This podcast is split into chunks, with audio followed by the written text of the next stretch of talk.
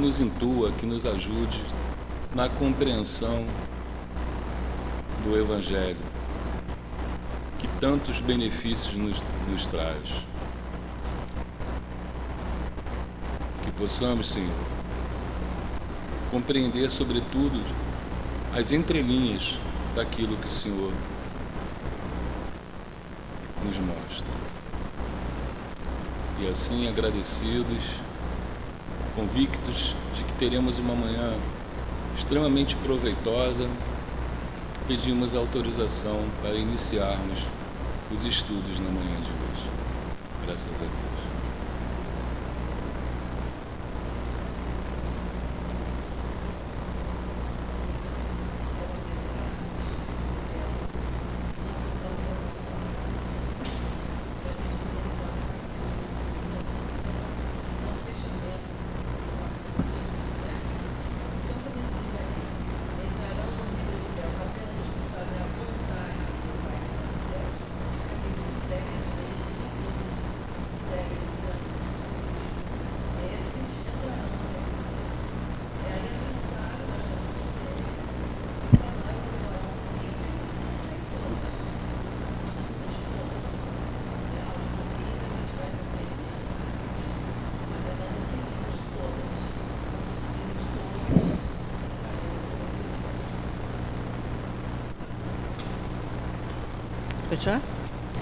E depois ele diz aqui, no, terceiro parágrafo, ah, agora sim, agora o som pegou.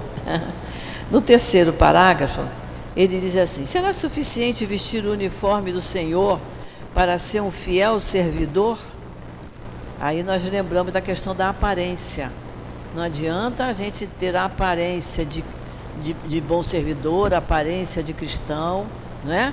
usar roupas adequadas, manga comprida, não cortar cabelo, fazer uma série de gestuais quando entrar na casa espírita ou quando passar em frente à nossa casa religiosa. Isso não é importante para que a gente se diga espírita, para que a gente diga se considere um servidor do Senhor. O, a, a, a, que a doutrina espírita nos propõe e que a gente não pode rejeitar é a nossa reforma íntima. O que interessa é o que se passa aqui dentro. Então ele diz: é, isso não é suficiente para dizer sou cristão. Ele procurai os verdadeiros cristãos e os reconhecereis pelas suas obras. Então, as obras não é só o que a gente faz, não é só a gente colaborar com a casa, não é só isso. É a maneira de agir, é a maneira de, de falar, é a maneira de se conduzir, né? é a maneira da gente se controlar no momento de de ímpeto, a gente respirar fundo e dizer: não posso mais tomar essa atitude, não posso mais usar esse tipo de vocabulário. É isso que nós temos que fazer. Né? Depois, mais adiante, ele diz assim: Eis as palavras do Mestre, discípulos do Cristo, compreendei-as bem. Quais são os frutos que a árvore do cristianismo deve dar? Ele, o, o cristianismo é uma árvore, como ele diz aqui, né? que dá frutos de vida, de esperança e de fé. É uma árvore frondosa, cuja sombra abriga a todos, desde que todos queiram, não é isso? Bom, aí ele diz que o cristianismo é, prega sempre essas divinas virtudes. O cristianismo prega, nos alerta com relação a conquistarmos as virtudes. E ele procura espalhar seus frutos mas poucos o escolhem. E a gente sabe disso, né? Quantas vezes a pessoa é capaz de sair de, uma, de um estudo na, na, casa, na sua casa religiosa, seja ela qual for, sai de um estudo, refletiu bem, mas chega lá fora, leva uma, uma fechada de um carro, começa tudo de novo. Esquece tudo que aprendeu. Então não colheu bem, né? Aí ele diz: a árvore sempre é boa. A árvore do cristianismo sempre é boa, mas os jardineiros é que são maus, né? Então você planta uma árvore frutífera, uma mangueira vai dar frutos maravilhosos, mas se eu não, não souber cuidar, se eu não souber adubar, se eu não me interessar pela maneira correta de plantar aquela árvore, a árvore é boa, ruim é quem está cuidando dela. Assim somos nós em relação ao cristianismo, né? Mais adiante ele fala do viajor sedento que procura a sombra dessa árvore. É como a gente entra na casa espírita. Na grande maioria a gente vem pela dor, pelo sofrimento. Então por isso que a gente sempre lembra que a casa espírita tem que ser acolhedora. Porque a árvore do cristianismo é acolhedor. Nós temos que ser acolhedores para que a pessoa se sinta bem e continue frequentando, que ela seja bem recebida e continue frequentando a casa e, e descobrindo que aqui ela, ela vai adquirir força, vai adquirir coragem, ela vai adquirir esperança, né, através do estudo, do entendimento. Depois ele fala aqui: Abri, portanto, vossos ouvidos e vossos corações, meus bem-amados, cultivai essa árvore da vida, cujos frutos dão a vida eterna. Por que a vida eterna? Se nós colhermos muito bem os frutos, se nós seguirmos todos os ensinamentos de Deus e do Cristo, eu vou entrar no reino dos céus. E é lá que eu vou ter vida eterna. Né? Por enquanto, a gente tem as interrupções, as nossas encarnações. Né? Aí ele diz: Seus frutos benéficos caem em abundância para sustentar o viajante sedento que alcançou o seu objetivo. Ele alcançou, ele adquiriu conhecimentos e ele conseguiu matar a sua sede, né? Ele conseguiu, conseguiu é, diminuir a sua dor, o seu sofrimento. Mais adiante ele diz, diz assim: é, há muitos chamados e poucos escolhidos. É que existem os que se apropriam do pão da vida, como os há frequentemente do pão material. Não vos coloqueis entre eles. A árvore que dá bons frutos deve espalhá-la por todos. Deve espalhá-la por todos. Vai recolher o fruto quem quiser, quem estiver interessado, né? Mais adiante ele fala assim, é, o penúltimo parágrafo. O divino Salvador, o justo por excelência, Jesus, disse e suas palavras não passarão. Aqueles que me dizem Senhor, Senhor, não entrarão todos no reino dos céus, mas apenas os que fazem a vontade do meu Pai que está nos céus. Mas tem aqui uma, uma, uma parte aqui que eu pulei, que ele diz uma coisa interessante, né? Ele, ele fala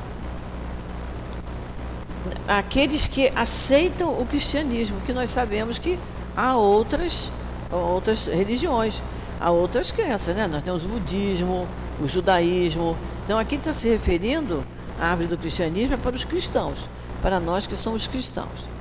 E ele termina dizendo que o Senhor de bênçãos vos abençoe, que o Deus da luz vos ilumine, que a árvore da vida vos ofereça seus frutos com abundância.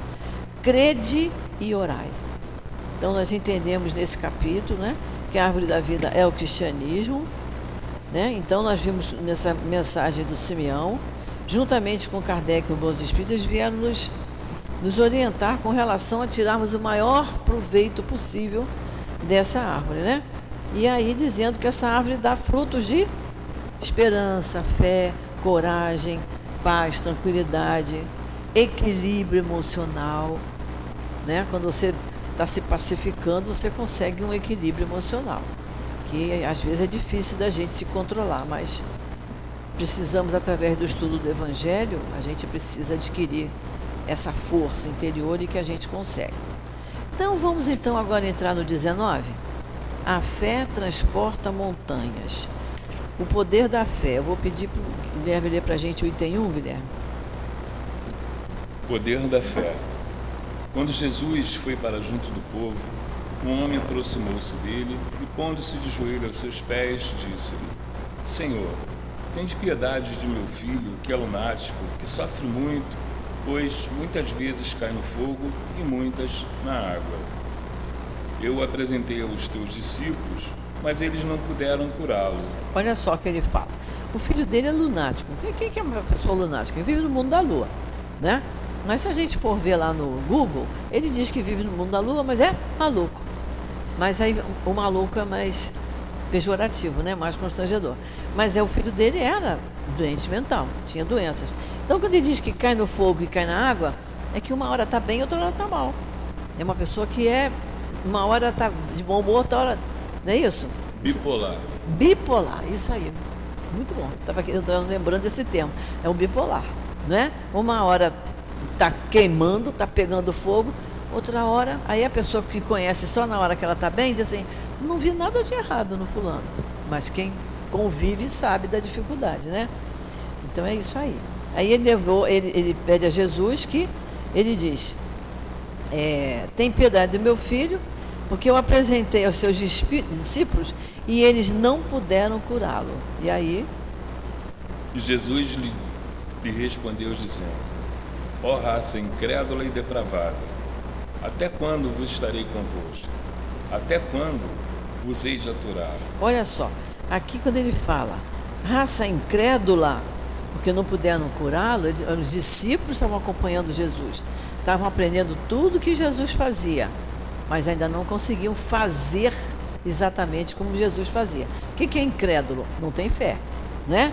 Quando ele diz que também eles são depravados, a gente sabe que a língua hebraica era uma língua pobre. Não, talvez que esse termo depravado não tenha o sentido que a gente tem, que a gente dá hoje o sentido da palavra depravado.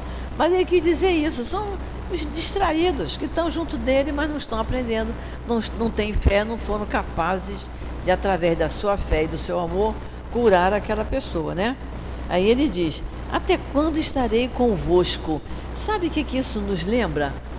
A, a gente colocar o nosso nome ali na caixinha. Aliás, dificilmente a gente coloca o nosso, né?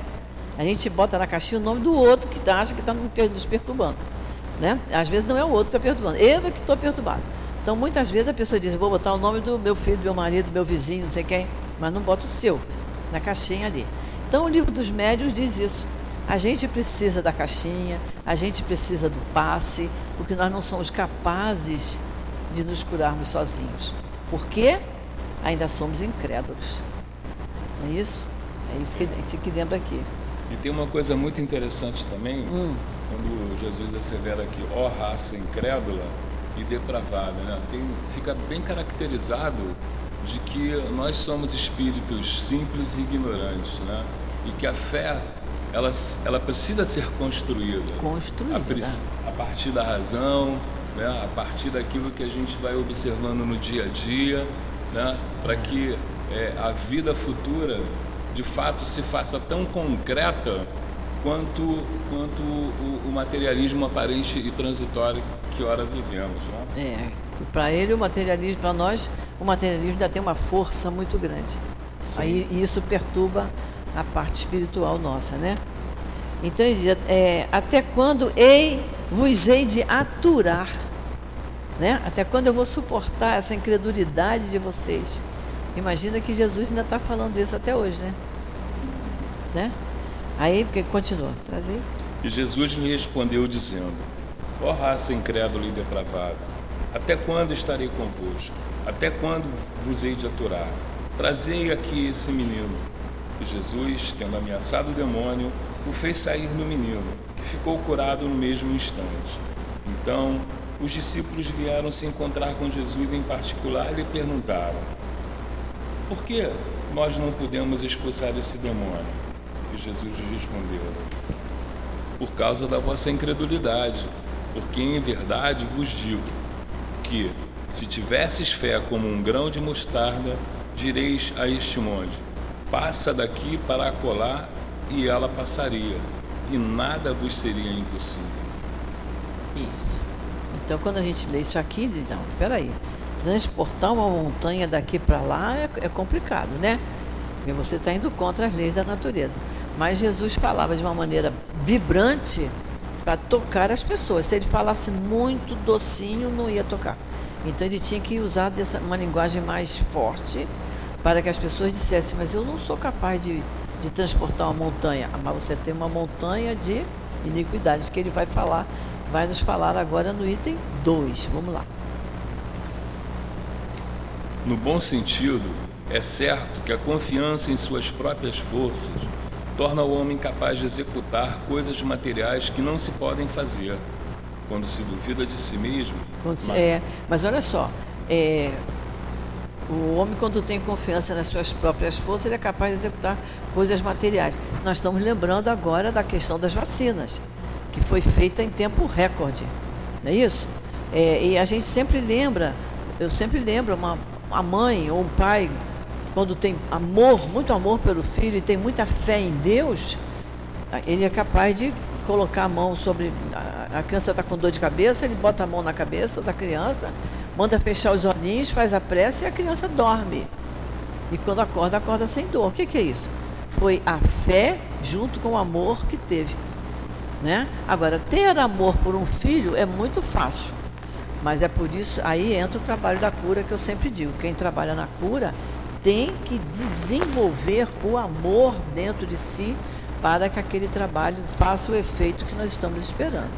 É claro que há situações que a pessoa vai tomar o passe de cura, mas se ela está necessitando de uma cirurgia, ela tem que fazer a cirurgia, porque nós somos corpo e espírito.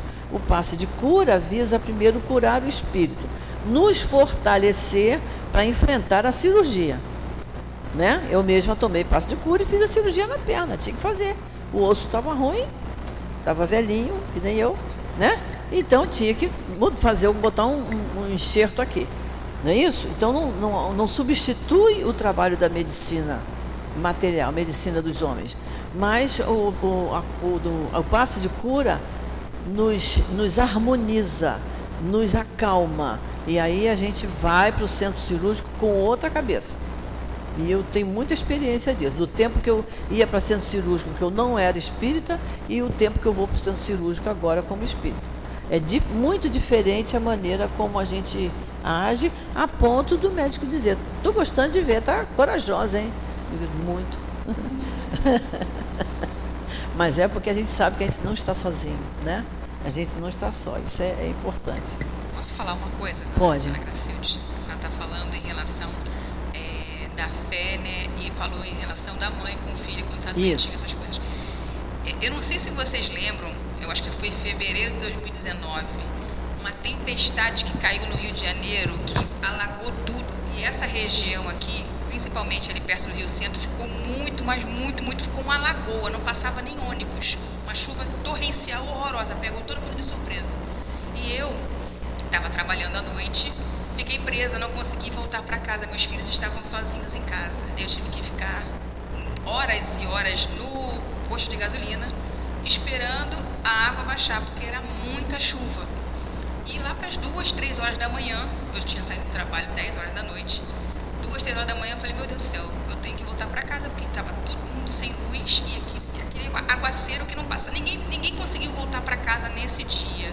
E eu falei assim: Não, eu tenho que ir para casa, meus filhos estão sozinhos estava separada nessa época. Em relação à fé que eu vou falar isso. Eu fui assim, meu Deus, meu Deus, me ajuda. Eu preciso chegar em casa, meus filhos estão sozinhos. Meu, eu preciso chegar em casa. Eu fui com isso, com esse manto na minha cabeça e passei naquele aguaceiro, a água acima da porta. O carro começou a querer morrer. Eu fiquei assim, pelo amor de Deus, meu Deus, me ajuda. Eu preciso chegar em casa porque meus filhos estão sozinhos. Me ajuda a chegar em casa poder da fé, né? Eu pedi tanto que o carro rateou. Mas foi. Cheguei em casa, quando eu cheguei em casa, o carro morreu. eu, eu agradeci tanto. E todas as vezes eu lembro desse dia. Que eu, eu falo para a senhora na aula de evangelho que eu sou meio São Tomé. Eu tenho dificuldade de crer nas coisas. E quando aconteceu aquilo, mais uma vez mostrou para você, tá vendo? Você pediu, você conseguiu porque você teve fé. E é, realmente, é. como é que a fé transporta montanhas nesse, é. nesse caso, né? Porque o carro, assim como muitos carros estavam largaram os carros. Eu passei com meu carrinho velhinho, pequenininho, e falei, meu Deus do céu, por favor, eu tenho que chegar. E É. graças a Deus eu consegui chegar. Fiquei muito feliz nesse dia. E a demonstração realmente É. do poder, né? É, exatamente. aproveitando o gancho dela, eu tenho uma, uma passagem de dois minutos da minha falecida avó. Quem me conhece sabe que, pô, morei com a minha avó a minha vida toda, então sou muito grato por tudo que ela fez pra mim e continua fazendo. A minha avó, ela era, apesar dela ser evangélica, ela era muito espirituosa, né? Em que sentido? A minha avó tinha uma fé muito grande, muito grande. E hoje em dia eu falo que a minha avó, entre aspas, era como se fosse uma rezadeira. Porque eu tenho uma prima que ela sempre sofreu muito de endometriose, por exemplo, né? Quem é mulher sabe que é uma, é uma, uma complicação que, a menina vai ficar menstruada. Então ela sentia dores horríveis, horríveis, horríveis. Ela chegava na minha avó, a dor sumisse. Ela deitava, minha avó colocava a mão na barriga dela, fazia uma oração, fazia uma prece, pedia. Era quase que instantâneo. E não era só com a minha prima. Muitas pessoas da família, minha avó chegava, fazia uma oração, fazia uma prece, botava a mão na cabeça, na barriga, onde fosse, e passava. Você vê que você falou, a sua avó era evangélica. Olha como o amor, o importante é o amor e a fé. Não é? ela, e ela se dispunha a fazer isso. Estou com dor aqui, estou com dor ali. Ela atendia, ela tinha prazer, alegria em fazer isso. Isso é, isso é muito bonito. A minha avó, ela faleceu com 84 anos, graças a Deus viveu muito bem, apesar de alguns perrengues normal todo mundo passa. Mas a minha avó, ela não era rica, não tinha dinheiro, ela tinha as contas dela todas reguladas e tal. Mas ela todo mês ajudava o orfanato. Eu só soube disso depois que ela faleceu, nem eu sabia. É. Todo mês ela ajudava o orfanato, às vezes fazia costura, levava, eu não sabia. É. Depois que ela faleceu. É.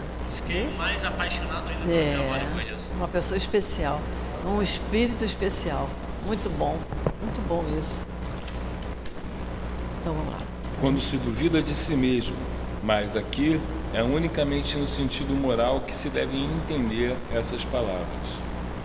As montanhas que a fé transporta são as dificuldades, as resistências, em uma palavra, a má vontade que se encontra entre os homens, mesmo quando se trata das melhores coisas. Você viu, ele resumiu tudo na má vontade, né? Às vezes é uma coisa à toa, você diz, será que você podia fazer isso? Vamos rezar por. Ah, agora não tenho tempo, agora estou sem tempo, agora é a má, ele resumiu tudo, a dificuldade, resistência, ele resumiu tudo na má vontade. É. Tem a capacidade. É, exatamente. É. Os preconceitos.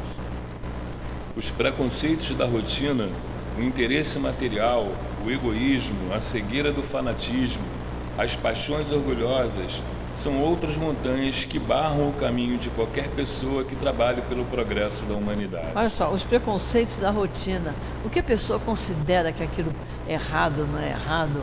Ah, os nossos, as nossas maniazinhas do, do, do dia a dia, né? É, o fanatismo, o interesse material, né? Às vezes a pessoa quer ajudar a um que que não, não precisa tanto, mas todo mundo vai saber, porque sabe que aquela pessoa vai alardear, vai dizer, fulana me ajudou, devo muito a ela, né? É o interesse material.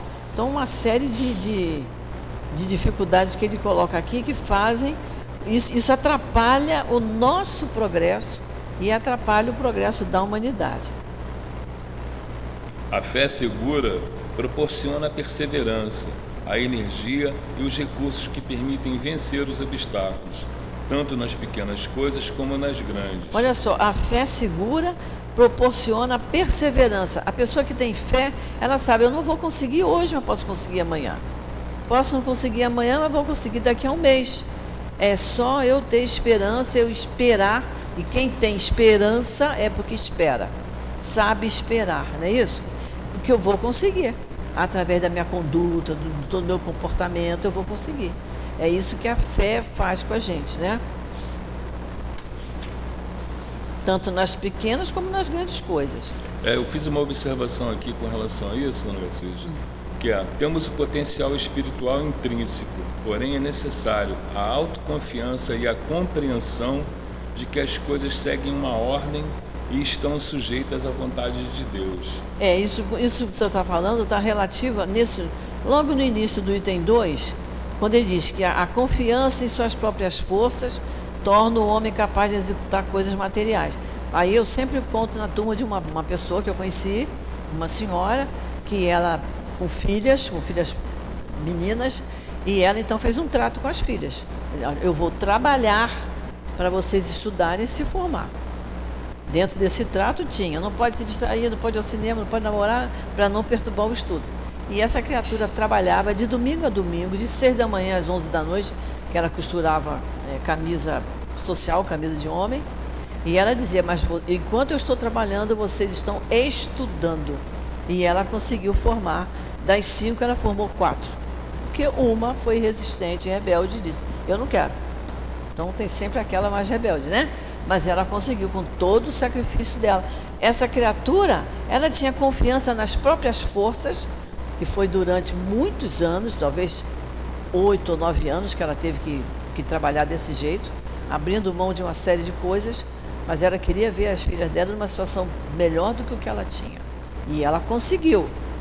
E ela conseguiu, porque as filhas hoje dizem mesmo. Se nós temos hoje um, uma, uma aposentadoria, foi porque a mamãe se esforçou. Se a mãe tivesse dormido bastante, acordar 10 horas, dormir depois do almoço, né? Ficasse vendo novela o dia inteiro, as filhas não teriam hoje a aposentadoria que tem. É pouco? É pouco, mas é melhor do que nada. Então, é, isso que o Guilherme falou, eu achei que está bem, cabe bem aqui nesse, nesse início, né? E dona Gracilde, Oi. a mãe tinha a força e tinha a fé nas filhas, sabendo que é, ia dar tudo certo. É, e, e, pelo amor que ela tinha pelas filhas, as filhas entenderam que era isso que tinham que fazer. E respeitaram, e era assim, uma, a casa era uma cooperativa. Todos tinham suas tarefas. A mãe não, era, não tinha que fazer de tudo, e também ela não ia aguentar. Então cada uma tinha uma tarefa para que tudo transcorresse normalmente como transcorreu, né? A fé vacilante traz a incerteza, a hesitação, de que se aproveitam aqueles que devemos combater. Ela não procura os meios de vencer, porque não acredita que possa vencer. É aquela pessoa que vem, toma quatro passos de cura, não ficou boa, não vem mais. Né? Ela quer, ela queria um milagre, milagre não tem. Não é isso? Não é isso? A pessoa vem, e às vezes eu até converso com a pessoa, faço assistência fraterna. Eu digo, mas depois eu quero saber notícias suas. Volta para falar comigo. Eu não sei o que está acontecendo depois com ela. Porque eu não vejo mais frequentar a casa. Eu, além do passe cura, eu peço para procurar uma tarefa, porque a casa tem muito, tem muito que fazer, né? Mas a pessoa depois, ah, tomei quatro passes. Tem gente que fala mesmo, eu tomei quatro passes. Aí agora eu estou esperando para ver o que, que vai acontecer. Por que, que não continua tomando? Toma, vai tomando passe, até aprender a se curar sozinho, né? Ainda na Gracilde, hum. a, a fé vacilante, né, ela é própria daqueles indivíduos que ainda não percebem a, a vida futura com muita clareza. Né? Não. sei que eu estou usando de redundância, mas nós precisamos lembrar sempre disso, né? É. É, tem uma coisa muito interessante, eu estava estudando outro dia sobre as vestes dos judeus e naquele tempo, os judeus usavam uma a linha, uma linha azul no, nas suas indumentárias. É, e com a finalidade de lembrar que nós deveríamos seguir a vontade de Deus sempre. Né? É, e, e, e, essa passagem ela está relacionada àquela mulher que tinha fluxo sanguíneo ininterrupto durante 12 anos. Né? E uma passagem que Jesus tem, até uma coisa relacionada à fé mesmo, né? ela vai e toca a, a veste a, dele. A veste de Jesus exatamente nessa linha. E aí ela, Jesus promove a, a, cura dela. Né? Essa passagem que, que o Guilherme fala, isso é lindíssima essa passagem. É. é a mulher hemorroíça, ela teve durante 12 anos, né? Que ela teve hemorragia. E ela, quando Jesus está passando com os discípulos, ela se esforça, se esforça e dá um ligeiro toque na, na veste dele. E ele diz: Alguém me tocou. Ele percebeu, né? Aí, como, Senhor? No meio de tanta gente? Aí ele falou assim: Porque uma virtude saiu de mim. É, Quer é. dizer, o poder da cura dele, lindo isso, né? E a mulher se curou. Isso está registrado em Mateus é. capítulo 9, versículo 18. Viu? Está aqui. Isso aí, Mateus capítulo 9, 18, não é isso? Isso. Então, essa passagem é muito bonita, muito bonita. Vamos, vamos ver. Capítulo 9, versículo, versículo 18. 18. Vamos então para o 3, né? É. Em uma outra acepção, entende-se como fé a confiança que se tem na realização de algo, a certeza de se alcançar um objetivo. Ela dá uma espécie de lucidez que faz ver, pelo pensamento, o objetivo que se almeja e os meios de a ele chegar, de tal maneira que aquele que possui caminha, por assim dizer, com segurança. Tanto em um como em outro caso, ela pode fazer com que se realizem grandes coisas. Tá vendo? Ele está falando, tá, tá falando aqui da, da fé, da confiança que dá, da certeza que dá. É, é, eu nunca soube que essa, essa mãe que formou as filhas, eu nunca soube que essa criatura parou de trabalhar porque ficou doente.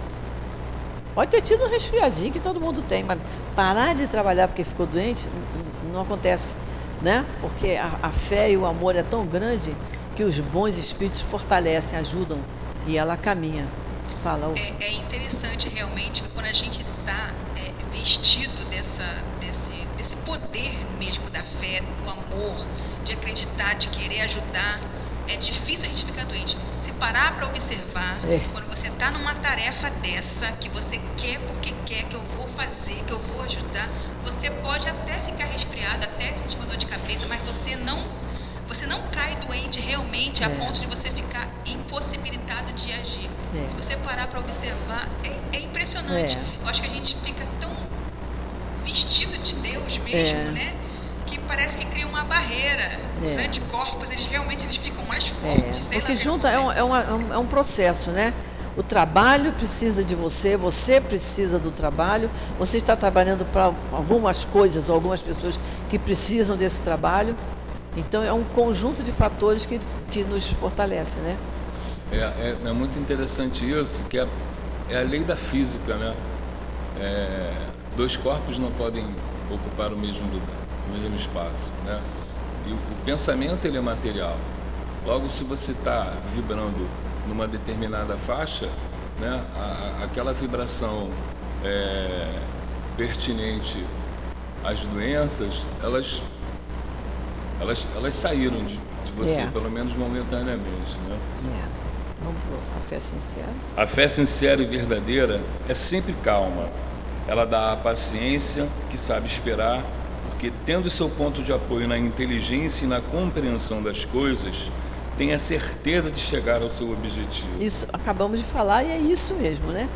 Não é isso? A fé sincera e verdadeira. Ela, ela nos dá uma compreensão das coisas. A gente vai sabe esperar. O meu momento vai chegar. Não é isso?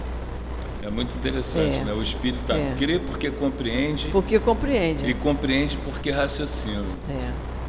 Já a fé duvidosa. A fé duvidosa sente sua própria fraqueza.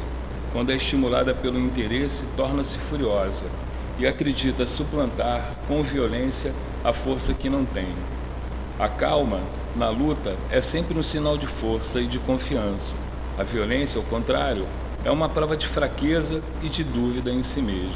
E é uma fraqueza moral, né? A violência é uma prova de fraqueza moral, ou seja, a, a pessoa duvida de si mesma, ela, ela não se conhece, ela não, não procura cair em si para se conhecer, para se analisar e dizer o que, que eu tenho que mudar em mim. Não é isso? Ficou alguma dúvida aí do item 3? Acho que não, né? Nós já tínhamos comentado sobre isso, né? Então vamos para o 4. É preciso evitar confundir a fé com a presunção. Ah, isso é muito interessante. Porque a pessoa que. Ela, ela acha que tem fé, mas ela tem presunção quando ela fala assim: ah, eu sou mais eu. Ah, eu sou mais eu. Eu me garanto. Eu me garanto. E vai, e mete a cara e vai. E, em geral, não dá certo. Não dá certo, né? Ela não tem fé, ela tem presunção. A verdadeira fé se alia à humildade. Aquele que a possui coloca sua confiança mais em Deus do que em si mesmo, porque sabe que, como simples instrumento da vontade divina, ele nada pode sem Deus. Essa é a razão porque os bons espíritos vêm em sua ajuda. A presunção é mais orgulho do que fé, e o orgulho, cedo ou tarde, sempre é castigado pela decepção e pelos fracassos que lhe são impostos. É, a pessoa diz: Ah, eu entrei ali de peito aberto, eu fui com a cara e a coragem. Foi com a cara e a coragem, não foi com fé, não foi com amor, não foi com raciocínio. E aí, quebrou. Quebrou. Isso aí. Isso é interessante, né? Olha, na questão 9 do Livro dos Espíritos fala alguma coisa sobre isso, que vale a pena.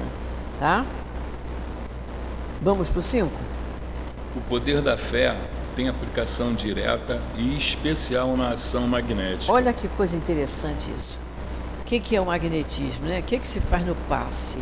Então o médium está dando passe ele com fé e com amor, não é? Através do, do, do trabalho magnético, ele consegue transmitir o fluido benéfico que aquela pessoa está precisando.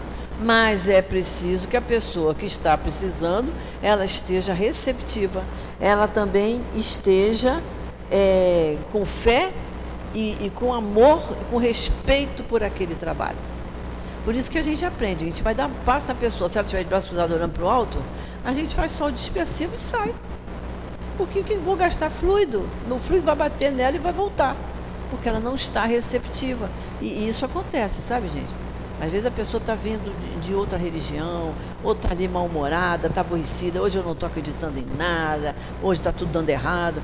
Não, nem o médium pode dar passe quando está doente, psicologicamente e fisicamente, e nem o, a pessoa pode tomar, vai adiantar nada ela tomar passe se ela estiver mal. Agora, se ela estiver doente fisicamente, em geral ela quer o passe.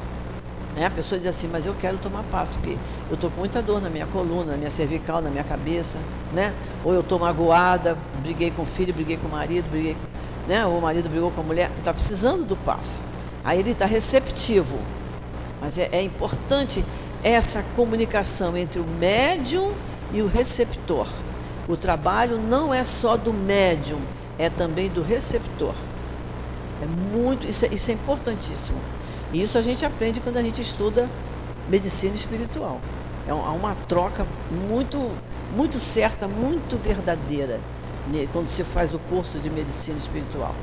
Porque se a pessoa, o médium não estiver bem, não estiver pleno naquele dia, ele tem que ser honesto e dizer, eu hoje não tenho condição de dar passe. Porque o, o médium, ele é o vaso comunicante, o mentor é que vai passar o fluido. E eu preciso estar limpo, né? O fluido tem que passar por mim e sair limpo como veio do meu mentor. Então, se eu comi demais, se eu comi muita carne, se eu estou com meu coração cheio de mágoa, minha cabeça atormentada, eu não estou bem. Está sentindo frio.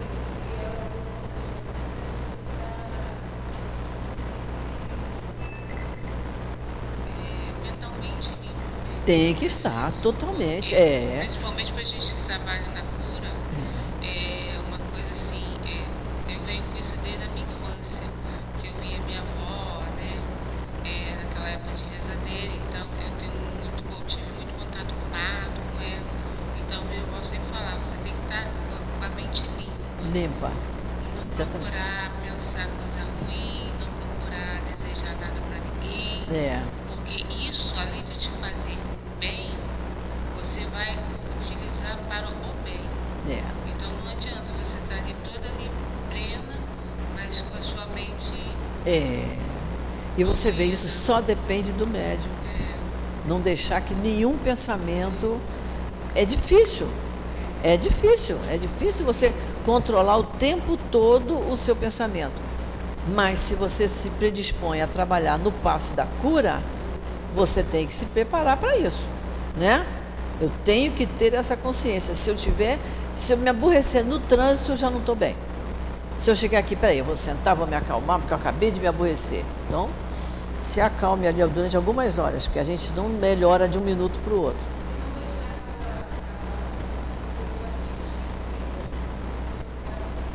É. É. Remoendo aquilo ali toda a vida não, não vai dar certo. É, é. É o trabalho, eu estou falando do trabalho da cura, mas o trabalho aqui no salão também é importantíssimo, né? É muito importante, muito, é para todos. É. É.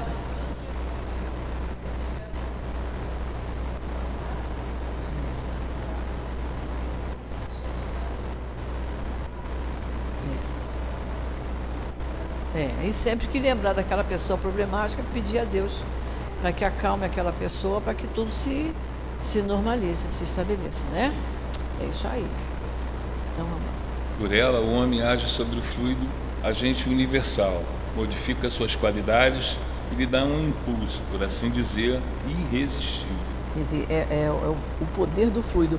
É interessante isso, que para, a gente já sabe, a gente já aprendeu para a gente é, dar o passe, eu não preciso estar incorporada.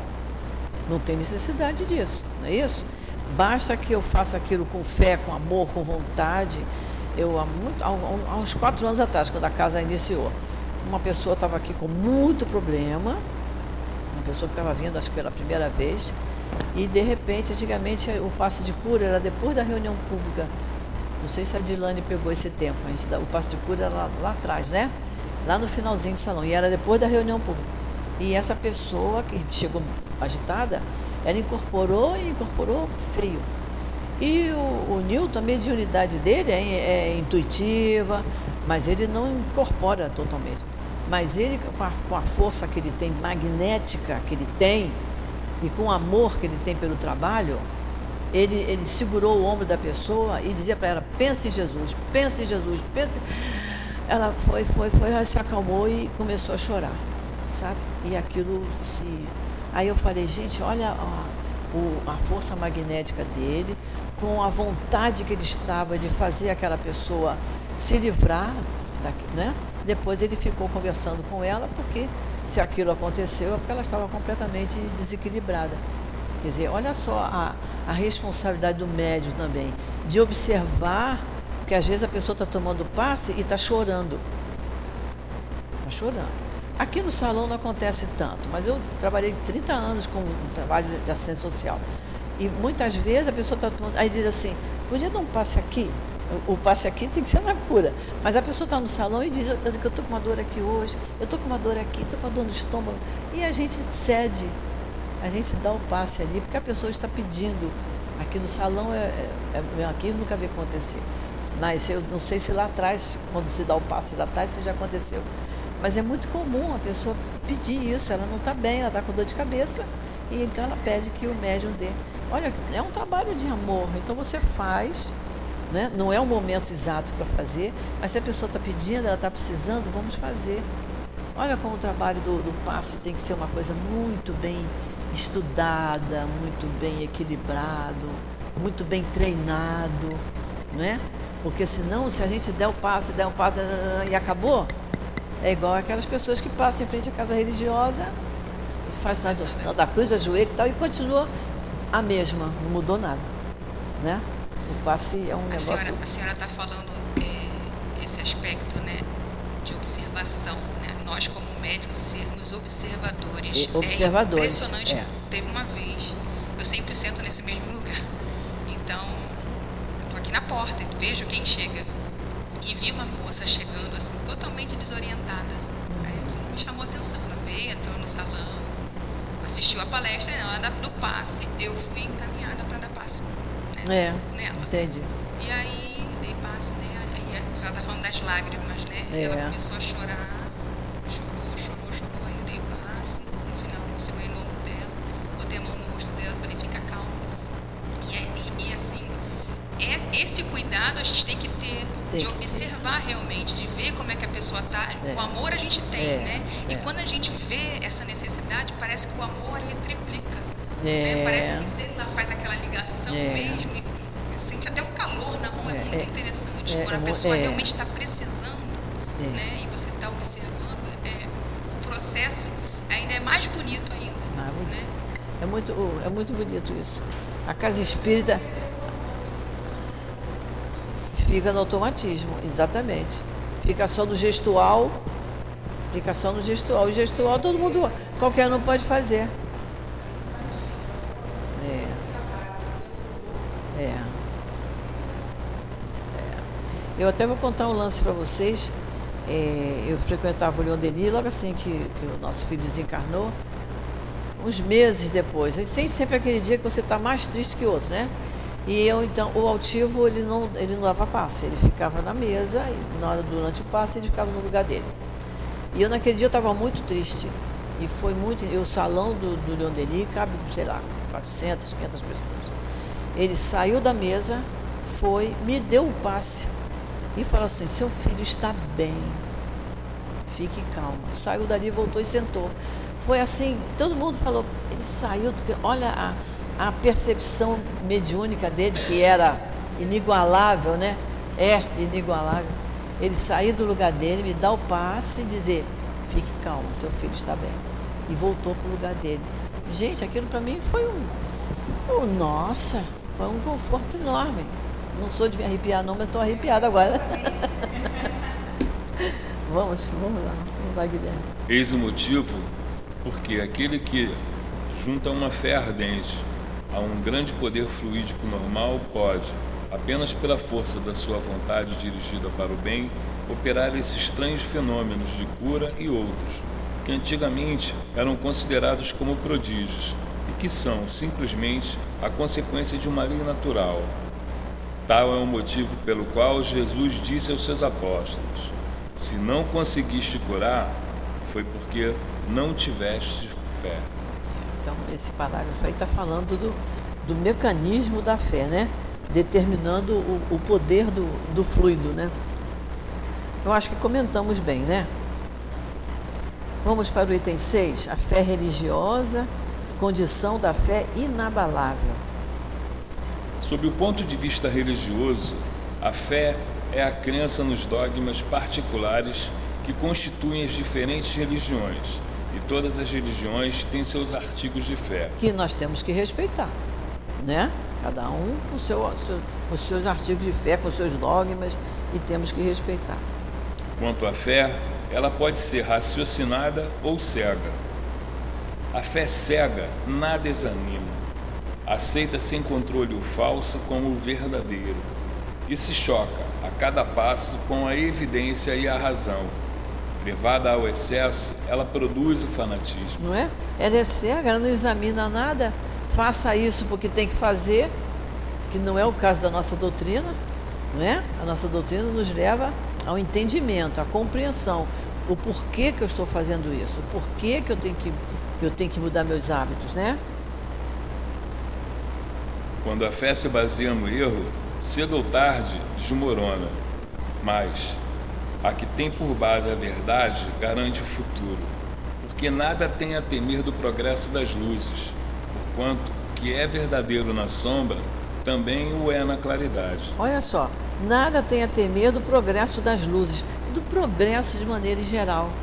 Nós estamos vendo eh, em hospitais, em faculdades, as pessoas estão começando a se interessar pela espiritualidade, mostrando que há uma, uma uma importância muito grande do equilíbrio emocional com o tratamento da medicina.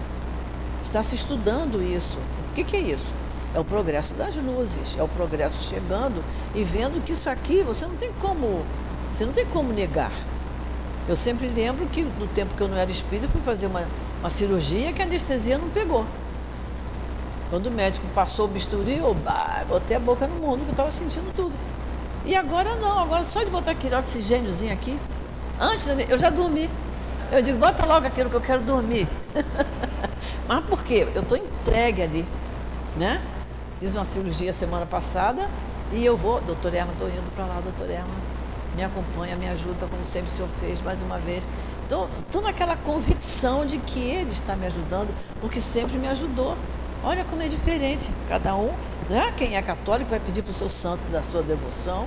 Nós vamos pedir aquele espírito que a gente teve mais contato, que a gente já se sentiu assistido por ele. É outra cabeça, é diferente quando você vai, ah, meu Deus, sendo cirúrgico é uma coisa terrível. Eu não sei se eu volto viva, se eu volto morta. Não sei. É outra, é diferente. Você vai naquela, naquela incerteza, naquela insegurança, naquele medo. E aí aconteceu que a cirurgia que a, a anestesia não fez efeito. Tiveram que dar outra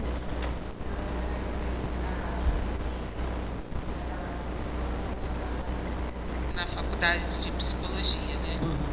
E essa semana que passou, ela falou que tem um professor que ele explicou que não pode utilizar lá o espiritismo, religião, né, para psicologia. Porém, ele é espírita e ele considera muito, porém ele não pode falar para ele não perder o. É, é entendi. Aí ela perguntou assim, mas eh, a minha mãe lê muito uma mulher se chama Joana alguma coisa, ela não soube dizer o nome mais é. adiante, ela falou desse jeito. E minha mãe relata que ela foi psicóloga. Aí ele falou assim, sim. Aí ela, mas minha mãe também, é, é eu estava estudando com a minha mãe e eu vi que na época dela não existia essa profissão. Aí ele falou para ela, não existia para nós aqui. Mas lá, no outro lado onde ela estava, já tinha. Então ela estava formando espíritos lá para vir para cá, para vocês aprender hoje. Aí minha filha foi onde minha filha pegou e falou assim, mãe, é, eu, você tem alguns livros aí, eu posso ler? É. É. é acho que ele pediu para não confundir, né? Senhor não pode confundir uma coisa com a outra. Mas é, eu já sei até de terapeutas que estão mandando que se leia livro espírita. Para você compreender a dificuldade que você está passando. Né? Não é só tomar o remedinho, dorme, no dia seguinte o problema está lá instalado. Então é interessante isso. Eu tenho argumento de uma pessoa que me falou, olha, o, o, o terapeuta mandou eu ler os livros de, de, de André Luiz, de Emanuel. Então a gente vê que está chegando, que é o que ele fala aqui do poder das luzes. As luzes do progresso vão chegar e cada vez mais vão mostrar que é isso que eu tenho que eu tenho que me aprofundar nisso. Eu falo para ela que ela tem que ser muito coerente tanto na vida profissão que ela vai obter, porque ela vai lidar com vidas, é. pessoas que podem virar isso de uma outra forma. De outra forma. Olha, nós trabalhamos com uma, uma médica psiquiatra e que ela disse que depois que ela entrou para o espiritismo, é, o trabalho dela ficou bem mais facilitado. Que cada paciente que entrava, ela olhava para ele e fazia a prece dela mentalmente ela disse: é outra coisa. Você já olha para o paciente com outro olhar, sabe? Então, é, é, agora, ela tinha que receitar remédio, eu não sei se psiquiatra receita remédio, mas se tinha que receitar, receita, né? Conversar, conversava, mas ela estava com a certeza absoluta que ela não estava sozinha ali. Né? Os bons espíritos estavam junto dela, intuindo para que o diálogo fosse perfeito. E é a, a hora, hum. né, dona Graciela? Cada um tem o seu momento eu acho, eu vejo assim nela que ela está acordando devagarzinho, com uma preguiça, Sei. mas está acordando. É. é isso aí, isso é que é importante. Vai acordar. Demora um pouquinho, mas acorda. Olha, nós vamos parar, semana que vem a gente retorna. Vamos terminar só esse sete. Hã? Vamos terminar só seis. Não, porque já está na hora do. Já está quase na hora do. Voltam duas, é. duas linhas. Não, a gente volta semana que vem. A gente volta ao seis. Isso, a gente volta à fé religiosa condição da fé inabalável, tá? A gente volta os seis e aí a gente vai adiante. Semana que vem, provavelmente, a gente termina esse, esse capítulo. Todo mundo marcou aí? Tá? Então vamos fazer a nossa prece para a gente encerrar.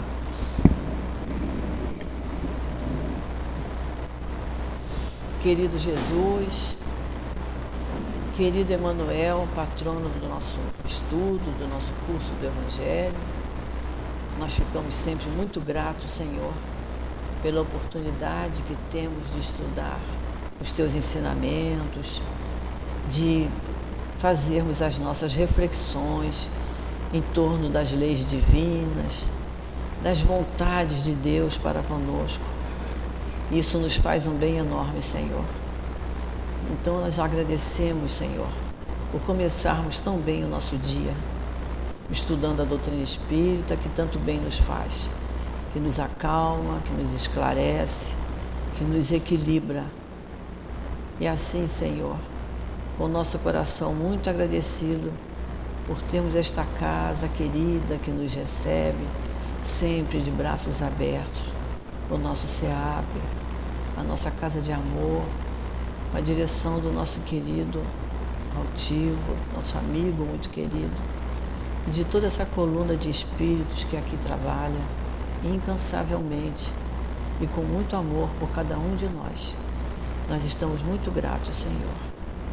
Então, Jesus, em teu nome, em nome desses espíritos amorosos, em nome de Deus, nosso Pai, que pedimos permissão para encerrarmos o estudo do Evangelho na manhã de hoje. Graças a Deus.